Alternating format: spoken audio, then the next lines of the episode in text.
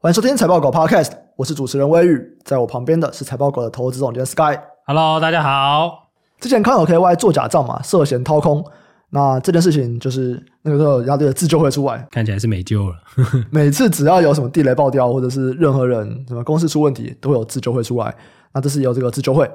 那这次的这个投保中心求偿了五十三点四亿哦，他的一审在四月二十号出炉了，连签证财报的勤业众信会计师事务所也要担负二十五趴责任，两名会计师各约罚了十三点三五亿赔偿金，总共是二十六点七亿。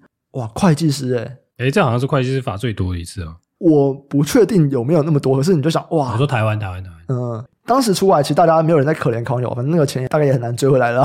这个董座都不知道去哪里了，抓不到人了，这样会计师就有点惨。对，会计师已经好像是啊，生涯最后一役，然后就爆掉了，真的是爆掉了。说实在的，这个是会计师看不出来没办法活该啊，不是？什么？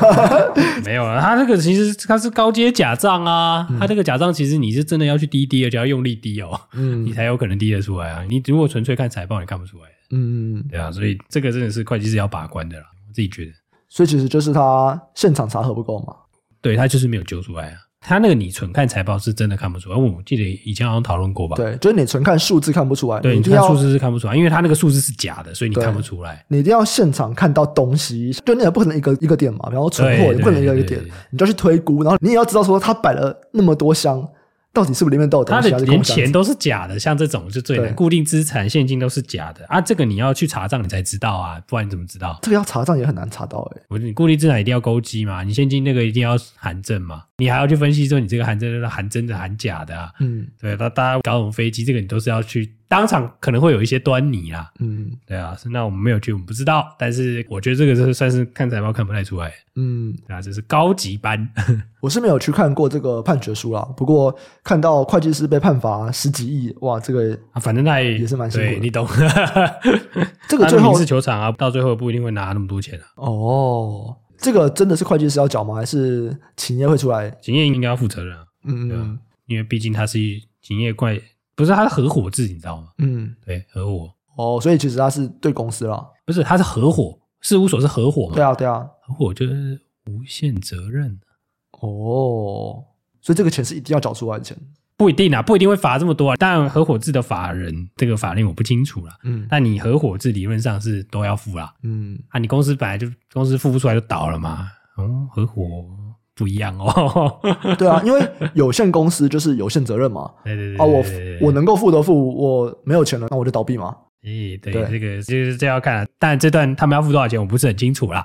嗯，对啊，我只是说以过去学校，嘿，合伙看起来比较麻烦呢，因为他等于是合伙人嘛。哇。那我讲事务所就是负担一定的程度的责任呐、啊，嗯，而且事务所又不会倒，所以、嗯、事务所不能倒吧？企业可以倒啊，这个也很蛮精彩的、哦。对啊，没有会计师法一定有其他的规范了，对啊，我不是很确定，但这真的判很多了。嗯，好，另外一个是我们最近啊，在财报狗学院的 Press Play，我们有上架 DRAM 产业循环、网通产业升级四百 G 的投资机会，还有 NVTS 的报告，那有兴趣的朋友啊，都可以去订阅。接下来进到今天的主题。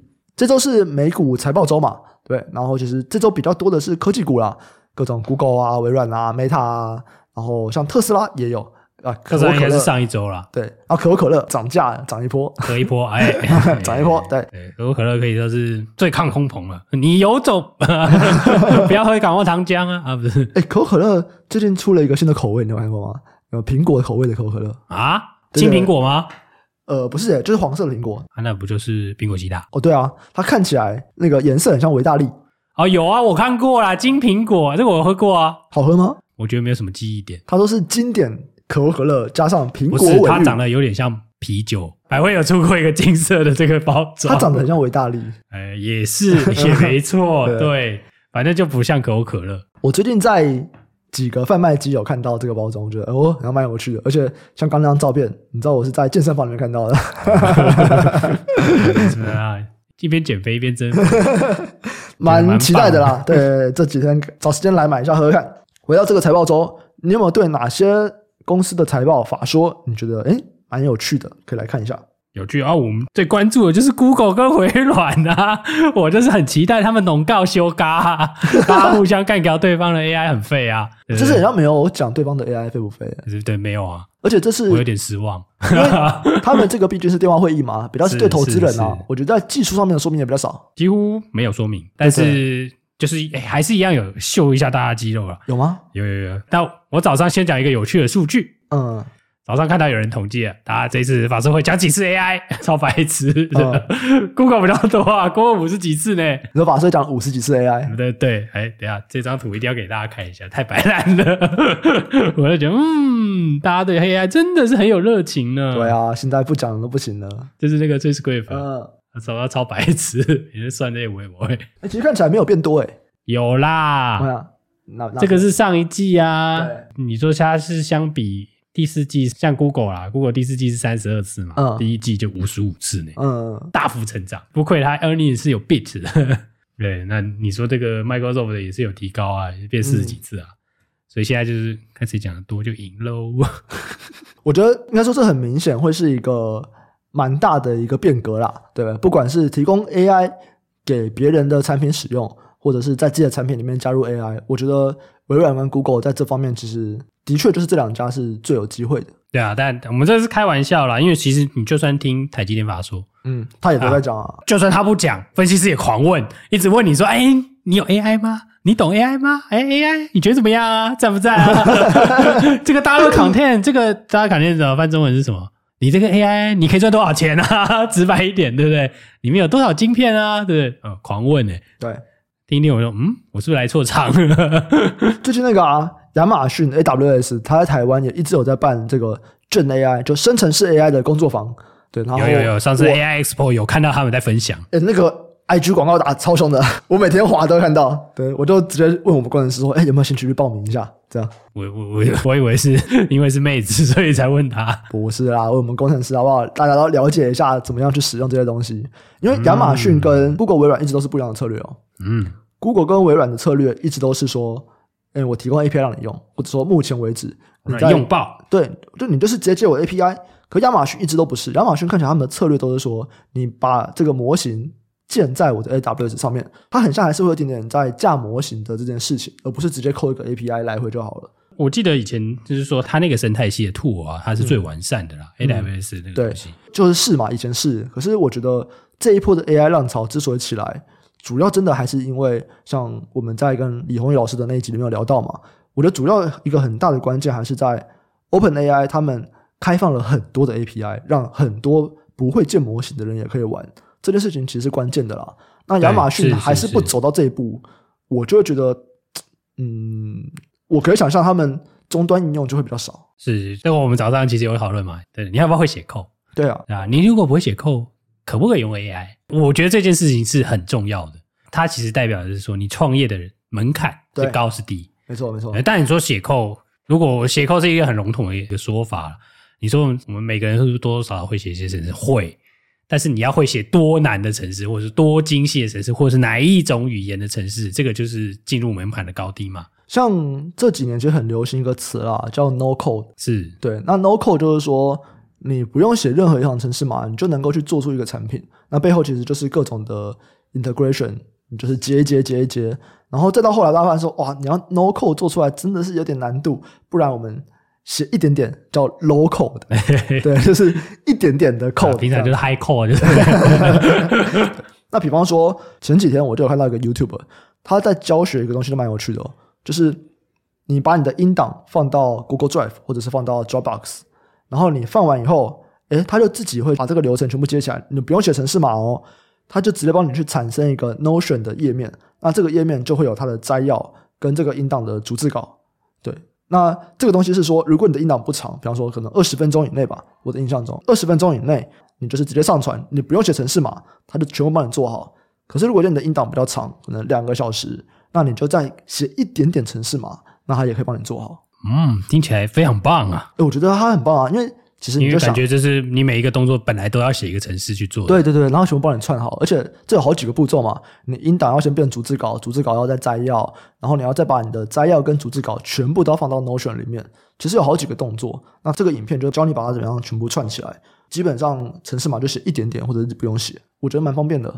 嗯，我自己觉得就是 No Code 这种东西，蛮大程度降低了所谓的进入障碍，创业啦。对对，对，所以你终端产品为什么我会觉得终端产品会有一波的这种兴起，就是因为哎，真的是随便来弄，你只要有好的想法啦，没错，对对对，你去抠它的 API 来用嘛，对，那你可以把它包装成一个好的产品，你卖得出去，你真的就是一个创业题目。不过我自己会觉得，也是因为很好用，很容易去建一个产品，所以你的产品要有差异化就很难。那到最后，很有可能在比拼的是什么？是比拼的是你的行销手段，因为大家其实在做的东西都一模一样。那你要怎么样让别人快点抓到更多的客人？比方说，我们就举一个例子嘛，就是 Linktree。嗯，你知道像 IG 不是有很多人，就是呃，你点他的一个网址，然后底下他就会秀出很多，哎，我的 YouTube 连接，我的 IG 连接，哦、我的 TikTok 连接。对，那像这个东西最早应该就是 Linktree 开始很红。嗯，那这个其实很简单嘛，对不对？所以其实有很多人都可以做。所以他一做之后，哎，就开始有一大堆，国外有一大堆，台湾也有一些公司在做类似的服务，因为。它就很单纯啊，这个功能其实超级超级的简单的，就抄就对了。对，然后大家就会抄，诶，可是抄到后来，像这种服务最多人用的，就还是最多人用，因为反正都免费，所以大者很大。因为我一 Google，大家都推荐它啊，它又免费，那我当然就用它啦。对，所以到最后，其实我觉得啦，这种很容易搭载的服务，最后比拼的其实是行销啊。嗯，这个我同意，但用在这些公司啦。他们很乐见这个创业的风潮，没错没错，因为你的 loading 就会变多嘛，甚至微软就很乐意你去串 OpenAI 嘛，对对，因为反正啊，伺服器在我这里啊，对，要赚也是我赚啦。而且这边我可以 update 一个我对微软的误解嘛，因为其实我之前我不太确定有没有提过，有没有在 Podcast 上面提过，就我不太知道为什么一般人会有意愿去使用 Azure 的 OpenAI API。嗯，应该说今天你去使用 Azure 的主要的原因可能是报账。或者是你公司可能在审你使用哪些服务，OpenAI 哦，我知道它很红啦，可是这个要经过一些流程什么的。哦，Azure 哦，没问题啊，这个我们已经审过了，就有可能是这种，比方说内规啊，或者是你报账等等的，会让你想要使用 Azure 的 OpenAI API。可是我原本就说，像我们不太有这方面的需求，那我们也使用 OpenAI 的 API 很久了，我就不一定会想要使用微软。诶，我本来就这样想，直到最近，像我们这个礼拜我们要去申请 Azure 的 OpenAI API 了，为什么？第一个原因是，目前看起来哦，很像你从 Azure，就是从微软那边使用 OpenAI 的 API，它真的会比较厉害一点点。什么意思呢？如果今天我们去 OpenAI 的网站，我们要去 fine tune model，大家其实不太会去做 fine tune。为什么？因为 OpenAI 只让你 fine tune GPT 三的 model，三点五跟四都不让你 fine tune。对，你就你三再怎么 fine tune，会比三点五或四好吗？可能很难啊，他们还是有一些阶段落差。可是你三点五 fine tune。在特定的情境下，有可能比四好哦。OpenAI 只让你去 fine tune GPT 三，但是如果你去使用 Azure 的 OpenAI，它很像可以 fine tune GPT 三点五哦。哦，对，所以这就是它价值所在啦。第一个是这个，第二个是什么？大家都知道嘛。其实，在模型的升级上面，我们之前有提过，对开发者或对使用的人来说，我们最大的一个兴奋点是什么？是 token 的变多，token 的字数，嗯、字数，对，大家把它想象成字数。那 GPT 三的 token 是两千，三点五是四千，GPT 四呢，目前主要是八千。可是 OpenAI 在发表会上面其实有另外一个 model 叫 GPT 四三十二 K，就是三万两千。那原本我以为我们只要通过 GPT 四的申请，我们就是三十二 K 那个也可以用，结果发现不是诶、就是我们去申请 GPT 四，我们能够用的就是只有 GPT 四。像财报狗现在是不能够使用 GPT 四三十二 K 的，那怎么申请？也不知道诶、拿钱啊？不是，哎，我给他很多钱了，我们给 OpenAI 很多钱了。嗯，对，就你不知道怎么样去申请 GPT 四三十二 K，直到前几天，就是一样是微软的一个顾问跟我说，他们可以用，你去升级 Azure OpenAI 的这个企业版，你就可以使用 GPT 四三十二 K。对，我们就马上申请，他直接给我表单，就说，嗯，你去申请就对了。好，我就申请这样子。对，所以我觉得真的看起来啊，微软他们所能够提供的 OpenAI 的服务，比你直接去跟 OpenAI 要，哎，来的更多。是对，包含说现在 GPT 四一般人使用的，它是不能够去解析图像的。我们都知道 GPT 四它是多模态嘛，对吧？它是 multi model，嗯，所以它能够看得懂文字，它也能够看得懂图。可是现在大家去使用 GPT 四，你是没有办法让它看图的。简单来说，开给你也是一个删减版的，对，阉割版的。可是微软内部。都是可以看图的，我们必须要透过他们。看起来是，看起来微软在这一波不错。哦，它有，它这个是独占的那个东西，对，有独占的窗口啦。看起来这个 partnership 就是 OpenAI 真的是给他们蛮多牛肉的，所以懂了 哈。懂了，懂了。没有，没有，因为这个东西就是牵涉到它的 AI 的这个产品要怎么深化了。对，对，因为其实如果你去看它的。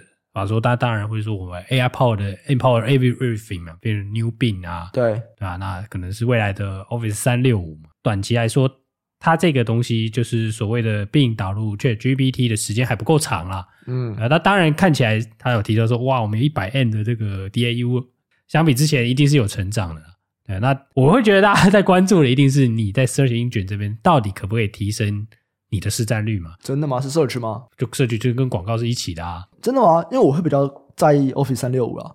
三六五那是之后的，Office 三六五一定会是它的 killer 的这个，它真的主要赚取 AI 的这个所谓的这个订阅费的重点啦。可是你前段你一定要 proof 这个东西是有用的嘛？对。譬如说你第一个首发的产品要有用嘛？嗯、那再来是说，那 Office 三六五的东西如果导入了，它会造成什么样的影响嘛？就大家会比较注意的是说，你可不可以在一个劣势的状况下扳回一些市占率？嗯，大家就会觉得你论述有效嘛，会更期待你 Office 三六五真的导入了 Copilot 了以后的 Copilot 就是它的 AI 的那个服务嘛，对，对啊，那它会造成怎么样的要升？那我觉得可以用 Notion 这个东西去想啊，对啊，嗯，Notion 的一般的服务费跟加 AI 的服务费，我觉得那个可能会是一个很好的指标哦。嗯，Notion 加 AI 是八块美金吧一个月？对。而且是另外加八块，对，另外加八块美金。它本来应该是十块嘛，对对对、哦。所以你这个 ARPU 是 eighty percent 的药神。哎，可是微软三六五一个月是多少啊？我记了，没有在看月的。对，因为老实说了，AI 其实你真的用多了还是蛮贵的。对啊，所以它如果帮你整合到里面，它简单的说，它就是订阅费会大幅上升。对，可是一样嘛，就是愿意付的人的多寡。他就是企业付啊，以微软的策略来说，他就是要企业付钱。你个人随便你弄啦，你要怎么搞随便你啦，嗯，对不对？你用习惯了，你去企业，我就要你付 license 啊，抓到就付钱嘛，嗯嗯，啊，那你企业一定有高几率要转三六五嘛，这个渗透率会慢慢的提高嘛，因为旧的东西越来越没用了，嗯，那你看到他帮你做 PPT 的时候，你就会觉得很兴奋，希望他帮你做。我前两个礼拜有拿到微软的这个 Designer 的服务，他们这叫什么啊？好像就是 Microsoft Designer 吧。对，然后就是你就输入一行字，他就直接帮你做一个海报或者做一张卡片。对，棒。然后我觉得这个东西应该就是他们这个 PPT 的前导。对对，就是阉割版的 PPT，因为你知道吧，PPT 就是一份还要做好多页更长的文件变成更多页。那现在不是，现在是一句话变成一页，那一个可能是 IG 的图啊，或者是一张海报啊，或者是你直接可以印出来的卡片，它叫做 Microsoft Designer 这样。然后它也是有 waitlist。反正我就前两三周我拿到了，就是诶等到我了。他说我可以去用，我是还没用啊。不过我大概用一下，可以想象说，哦，这可能就是未来 PowerPoint 的样子，可能的样子啊。对，不过我自己会觉得有点，嗯，不知道哎。我们还是事先玩看了，因为它背后接的是 DALL-E 嘛。哦，对，它所以是另外一个那个，就是 OpenAI 的另外一个服务，型对 DALL-E。那其实财报狗新闻现在也都是 DALL-E。嗯。其实我们老板或者我们家工程师还是那边碎嘴，他说啊，这个没有很好看啊，这个图、这个线条、这个样子。因为 DALL-E 比起像更红的 Midjourney 或者是 Stable Diffusion，是我觉得 DALL-E 的确啊，它的图的精致度比较低。那他们其实最近有一个升级，和这个升级也没有很全部开放。对，那到底微软这边使用的 DALL-E 是一般是哪一个劝起来？他却用比较多那个 Ready 的东西来劝。谁？这三个里面其中有一个会弄出比较梗图的。哦，真的吗？对对对对，我没有印象，我没有印象。我们可以改用那个比较白烂的，直接做梗图就对了，梗图 AI，我们以梗图为主，我们不需要这个惊喜。所以回到这个美股的财报周啊，这是你比较关心的，就还是在 AI 的这部分？对啊，对啊，对啊，因为其实我会觉得啦，你现在就是大家都是觉得 GDP 往下走嘛。我说往下走是有可能进入衰退嘛？有谁？美国啦，美国的 GDP 往下走嘛，大家就觉得哇会衰退啊。但你我以我们自己来说，我们自己谁看现在这个广告这种东西，其实它就是跟消费趋势走啊。对对啊，所以你现在高几率容易不如预期。嗯，对啊，因为你现在的消费趋势是往下走嘛。那你往下走的时候，其实我会对那些 online 的这种，因为我一直都觉得搜寻跟广告那个是密不可分的啦。嗯、那您广告这个部分是很容易被人家认为劣于预期啦。嗯嗯啊，当然这一季这两家都优于预期嘛。不得不说，就是哎，其实好像就是这个长期趋势，他们都在法说会都有提到说，其实长期趋势还是压力蛮大的、啊。嗯嗯，对啊，那我们也只好关注下一个黎明。嗯，看起来就是哎，你这些 AI 的东西会不会成为你下一个增长动能嘛？嗯，应该说到底什么时候？可以有一个显著的贡献啦，因为我们大家都知道，他说他成长超快，或者是他在一般人面超红。可讲真的，对这些公司来说就是杯水车薪啊。对啊，可是诶像这个 Google，他有提到。看起来 Google 要花很多钱来把这个东西商品化，但啊看起来他们就是在学校里面弄了很多奇怪的东西。但是就是我学院资料超强，我论文超棒，嗯，但是我真的拿出来跟人家弄产品的时候，感觉还是会有一些需要 fine tune 的部分。他们最近做了一个非常震惊的事情嘛，就是把这个 Google Brain 跟 DeepMind 结合了。哦，他终于要大干一票了。对对，因为。这两个应该在过去都是最顶尖的、最顶尖的研究，我觉得比较像研究机构诶、欸，其实。对啊，他们其实算是研究机构啊，就是 Google Brain 跟 DeepMind，DeepMind 是他们后来买的一间公司嘛。是是。对，然后现在把这两个部门把。DeepMind 就是下棋的那个啦，就是 AlphaGo 那个，对对对。对 然后现在把它弄在一起，而且你知道，其实 OpenAI 很多人是 Google Brain 过去的。我知道，我知道的。对啊，包含说现在 ChatGPT 或者说 GPT 四。一个主要的贡献者叫 Jason Wei，他以前其实就是在 Google Brain，然后是在今年年初才过去这样子。嗯，对，我是觉得他们就是大家都有看到这东西，一定会显然的改变目前的一些现况啦，不管是生产力，不论是就是所谓所谓的社会的，就是消费模式啦，广告模式，一定会大幅改变嘛。嗯，所以关注他们的这些技术的进程，我觉得是蛮重要，因为包含了。其实你要 link 到台积电也是有关系的，啊，说实在，是是真的有关系啦。对，但是目前都还是题材啦。对，目前是题材，对，还是题材。不过这次有提到啦，嗯，对对对，这次有特别提，这个我们等一下可以提。好，那我们就来看一下台积电的法说会，因为在上周我们录节目的时候，台积电法说会还没有开嘛。那过了一周，我们来看一下，其实比较意外的应该就是资本支出不调降，跟这个高雄厂。哎，高雄厂就跟你讲，嗯，我们不要要建二八了哦，嗯，这有一点微妙。我觉得蛮有趣的，还有因为还开一开始原文是讲 advanced node，就是哎，我们换到 advanced node，然后就想说，嗯，什么是 advanced？、嗯、对，然后因为它本来是停掉七纳米嘛，就是本来高雄是建七纳米跟二八纳米，对，之前说要停掉七纳米，对，然后现在又说啊，二八还是不要建好，那我们改建 advanced node，那到底是多少？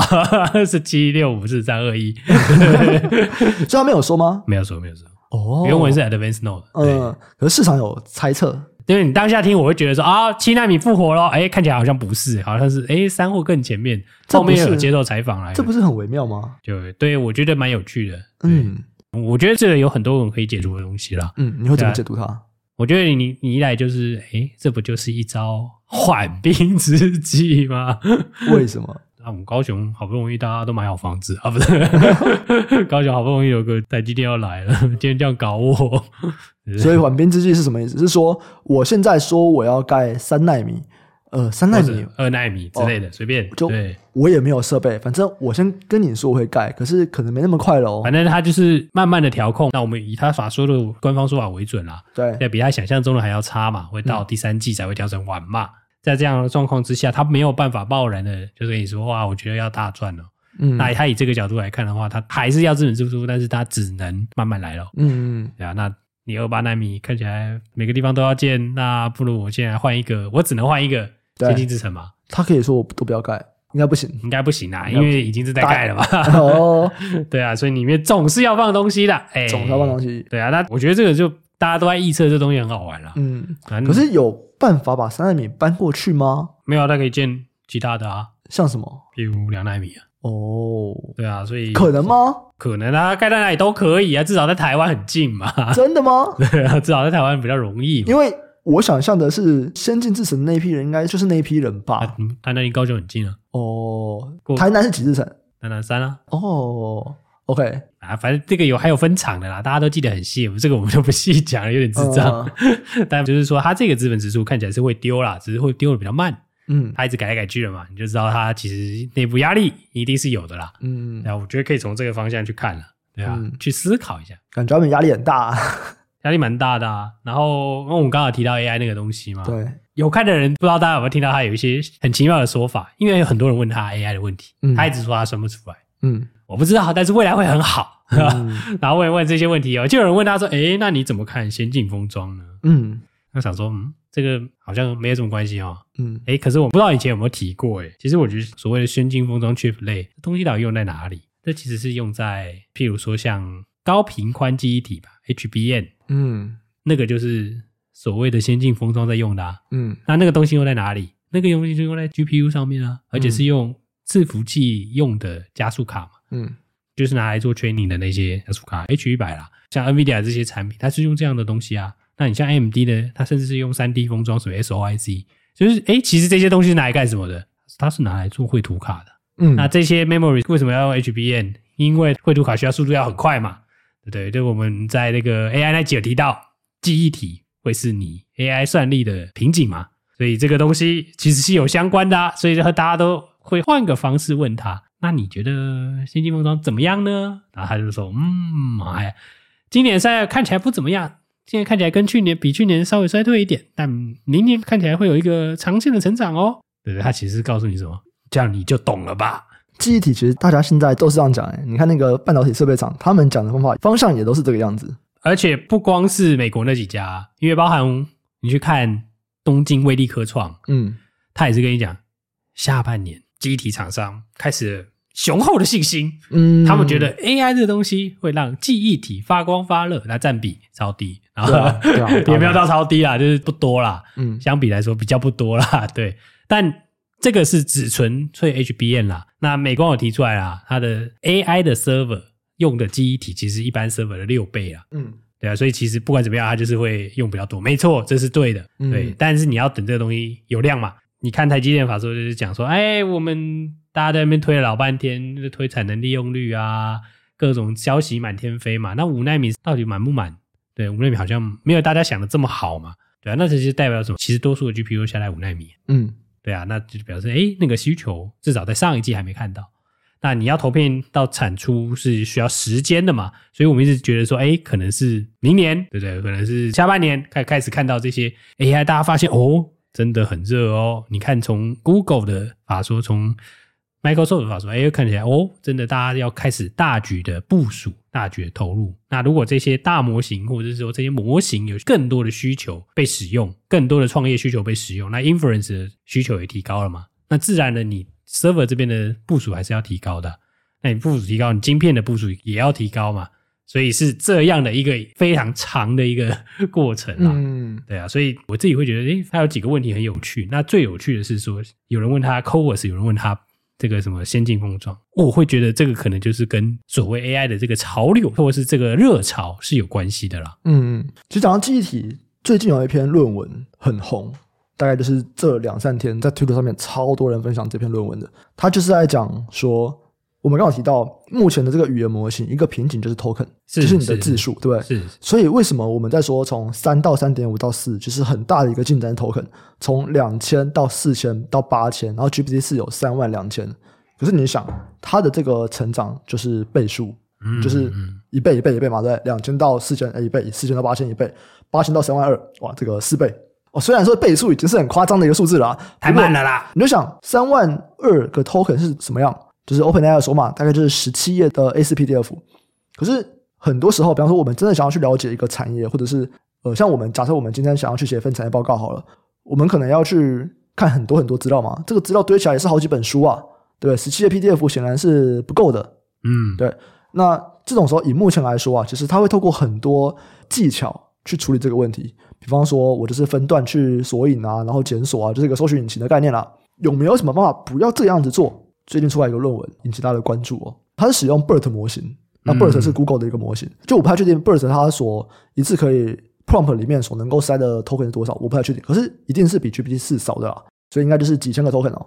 它使用 BERT 模型，然后它用了一种技术叫做 RMT，然后也是用什么 Transformer 啊这样子的一个方法。他说我可以塞到两百万个 token，哦，很厉害耶，很猛。当然 BERT 的 token 的判断方法跟那个 OpenAI 是不一样的，他们的这个 encoder 的模型是不一样的。不过差也不会差太多，可能就几十趴、十趴以内的差距。我今天从三万两千个 token 到两百万个 token，哎，这个差距是极大。而且你这样子，你就等于说你是有办法直接就丢给他可能十几本、一百本书，然后他不用去分段索引，他就根据这十几本书内容直接回答你问题。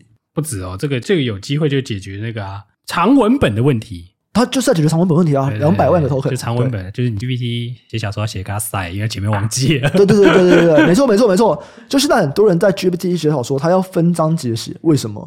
因为他记不得以前写的内容，所以你可能在写每个章节，你都要再去回顾一下，哎，前情提要是什么？可是你未来这种大型语言到两百万 token，其实你就不用了，他就有机会帮你完成更多的事情了。哎，他甚至不是写一本小说了。我只是写了一部魔戒，三部曲，魔戒可能有哦，时光之轮有没有十几本全部写出来？之歌 对，全部一次写完。对啊，那因为我是不知道他用什么技术啦，攻心有什么革新是跟记忆体有关就对了。哎，这个东西其实它就是用到了这个记忆体密集型应用的技术。那这样的研究其实会很多啦，蛮多的，蛮多的。所以可以想象，未来记忆体的发展应该会需求应该非常非常高啊。大家因为刚好聊到这个啦，你目前来说，我们在提到这种 AI 都是 Cloud 的型的，就是放在云端上面的，或者是说大模型啦。对对，其实其实我自己是蛮关注 Edge 端的 AI 啦。我有听，可是我自己觉得啦，我觉得你今天 Edge 端的 AI 可能还是在影像比较有机会。你在对对对，虽然它是一些小影像，它不是大模型，那它是小的 AI，那它当然它也是需要。做 AI 的这些 training 的 inference 这些东西，但是它会部署在这些地方，其实它就是跟你智慧音箱一样嘛。嗯、你现在 Siri 还是送回网络的另外一端帮你问，对，对，未来它可能就直接回答你了，它就不需要这样搞了。对对，对，你跟这些还有跟什么有关系？跟车子有关系啊，自驾也是会这样嘛。对，那你说你 Edge 端会怎么样？那这个是很有趣的，这是第一个。那第二个是速度的关系啦。嗯，你 Edge 端一定会比较快嘛。那这个就跟记忆体有直接的关系啦。你现在是说你有瓶颈是因为记忆体的关系吗？对。对啊，那甚至有人就提出啊，你现在干嘛弄什么 GDDR，干嘛用什么 HBM？我直接在记忆体里面算到爆啊，对不对？嗯、对，in-memory computing 嘛，嗯，对啊，所以其实各种这样的技术，现在就因为这个 AI 这个东西，所以大家对，就是 AI 开始热了，那这个热潮开始，大家钱投进来了，所以会有更多的研究，一直不断不断的推陈出新了。那看起来这会是有机会再进一步改变我们的生活了，所以才会觉得说，哎，这个是不是应该要多多的研究？嗯嗯。尤其是像台湾有很多的硬体厂嘛，其实硬体厂在这边就会有非常多的参与机会。你就想 ASIC 比重就是大幅拉高嘛，对，你的 Edge 端都是 ASIC 啊，对，Edge 一定是 ASIC 啦，对啊，因为你会很需要特规的，没错，你不可能一个通用在那边太贵了嘛，对，你通用一颗开一颗这么大的，然后啊，你这样我这样讲好比较简单。你就放一个显示卡在你的摄影机上面，IP Cam 里面，那怎么可能？我一台自驾车里面十几个摄影机，显示现在显示卡很贵啊，那个 IP Cam 才多少钱而已，是什么烂东西？你还放一个超贵的显示卡，你觉得有可能吗？所以他们基本上他们都是用 ASIC，那 ASIC 占比就大幅拉高嘛，Edge 基本上都会是使用 ASIC。对啊，那这边有很多东西要换啦，那也包含很多公司推出 AI 晶片，其实它要的是耗能，它有个参数好像是 TOPS，就是操作次数除以瓦数嘛，嗯，对啊，那其实耗能是很重要的啦。那反正这些东西，其实重点是说，为什么一直在关注这个问题？因为它是软体，但是为什么你一直关注软体问题？因为软体的后面是硬体，对，因为包含了以前我们也有聊过嘛，你其实支持这些软体的进程，其实是跟硬体的技术进步是有关系的，没错，而且是有很巨大的关系，不是不是说哦，我觉得硬软体好屌啊，硬体又没惯啊，大家不要觉得说哇，现在这个提出这些语言模型，什么 Google 啊、OpenAI 啊，那。都是国外的公司最远的，没有啊啊！你不要来买 GPU，你不要来这边制造，可以没有没有？这个其实背后台湾的厂商其实是非常有机会在这边赚到不少钱的。他们可能不会拿到一个非他不可的地位，是，但他一定会跟得起来的。对啊，所以那又回到台积电刚刚讲的这个东西嘛？那你为什么是先进封装？他们要做这件事情，你需要一个军火的供应嘛？那你先进封装，它为什么会有人去问你说你产能大概占几趴？它一定是预期未来，假设 AI 的需求爆发了，嗯，就是说爆发了，如它预期，假设成长了 maybe 一倍，你的先进封装产能现在才这样而已啊，那是不是有可能要过产？那或者是说，你先进封装的现在的营收可能占六趴七趴，对不对？未来是不是有可能变十五趴？嗯，那这就会是一个很直接的成长，而且这个东西的成长跟先进制程不一样，因为这东西你已经相对是有在 cook 过了，就是说你良率还行啦。大家虽然说大家训练出来良率都不怎么样。但是这个台积电在先进封装的市占率是高的嘛？对啊，所以其实它在这一块的这个市占，那它这一块相关的厂商都有可能受到这个影响，因为过往先进封装是一个比较贵的东西啦。嗯，对，谁没事会把晶片叠在一起？现在还是很贵啊，现在还是现在还是买不起啊。对，对，那反正如果讲到硬体端，它就是影响了这些东西。所以硬体端，假设今年所有的，就我们之前一直不断有提到就是说，哎，我们觉得 AI 一定会影响这个。产业，但是什么时间爆发，应该不会这么快的，就是因为它没有办法马上扭转，因为它占比还低嘛。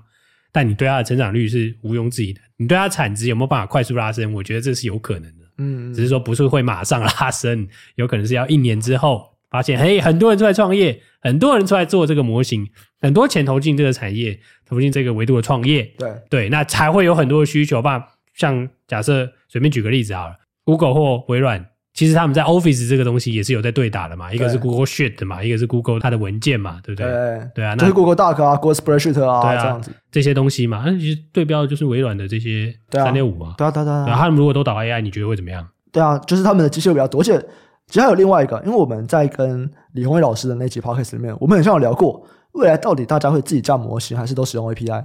是对是是，李宏伟老师的 YouTube 在我们录音的前两天，他有上传一个新的影片，他在讲说如何低成本打造自己的 ChatGPT，可以去看一下。他其实就是说，其实你在一个别人已经释放出来的预训练好的模型里面，你其实是有办法，其实蛮容易的哦，你就能够去打造一个自己的模型。嗯，哦，那如果这件事情成真的话，其实我觉得有可能，因为我原本以前一直是站在说，大家以后都是只扣 API，可是到现在，诶其实你要去 fine tune 自己的模型，其实很容易的，或者说有一套标准做法。是，哎，在这个情况下面，我觉得蛮有可能会有更多的人会去自己建模型。这已经是以前只有 AI 工程师在做的，那现在可能会有更多人有办法去做到这件事情。当然会比能够使用 API 的人少，哎，可是会比之前使用 AI 的人多。就是市场还是持续在变大中啦，各种各样的 solution 不断的被提出嘛。没错，没错，对啊，那这个就是一个大家在投入，有可能会有很多人去投入创业的一个迹象啦。嗯，对啊，这是我个人的观察啦。嗯，对啊，因为反正只要当你 fine tune 模型变容易，那企业自建模型的机会就会变高，因为有些东西不能传出去啦。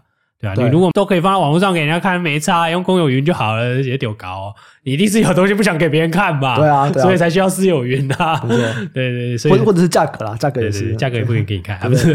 其实 OpenAI 讲真的，你用 GPT 四，你用久了还是蛮贵的啦。对对，谁叫你是每次打那么多 token 乱乱测一些有没有的？我们现在一个月也是，我们的上限是设定一千块吧，美金这样子。对对，应该打满了。对，就是我们其实是有蛮凶的啦，这样子。对啊，所以未来，诶，如果有办法去降低这个价格，哦，我觉得对企业来说都还是蛮有吸引力的。没错，没错。嗯，好了，今天的题目就是先到这边。我们最后来回答一个问题啊，有粉丝在问说，产业顾问培训可以线上吗？因为他在台中，怕上课迟到。那其实我们未来有可能线上，可是在目前都不会有线上。因为对我们来说啦，其实这不是上课。虽然说上面是讲培训，而其实它并不是在上课，它是一个社群。对对对，因为我觉得它叫产业顾问培训，你比较难理解。对，有一个简单的方法跟你讲，它比较像 EMBA 啦。哦，对对对对，它其实不只是你要来接受一些训练，对，其实你是要产出的啦。应该说，对参与者来说，就是 connect。对，你们就是同才有需要有一些活动，对，然后资讯交流等等的。所以以目前来说，它。很像还没有很好的线上方式，就还是要用实体的方法。暂时还没想到，等我想到我再告诉你。有任何的建议告诉我嘛？对不对？如果有办法去线上去凝聚啊，或者是说有看到哪一些 EMBA，或者是我们讲各种社团，什么狮子会啊、福伦社啊，他们线上然后怎么样弄得很成功，诶都可以跟我们分享。对对对对。好，那以上就是今天的内容。喜欢的听众啊，记得按下订阅，分享给亲朋好友，给我们五星好评。对节目有任何建议，或者有任何的问题，都可以在 Apple Podcast 或者是 YouTube 底下留言。有业务合作的需求，请参考资讯栏的业务合作信箱。感谢大家收听，我们下期再见，拜拜，拜拜。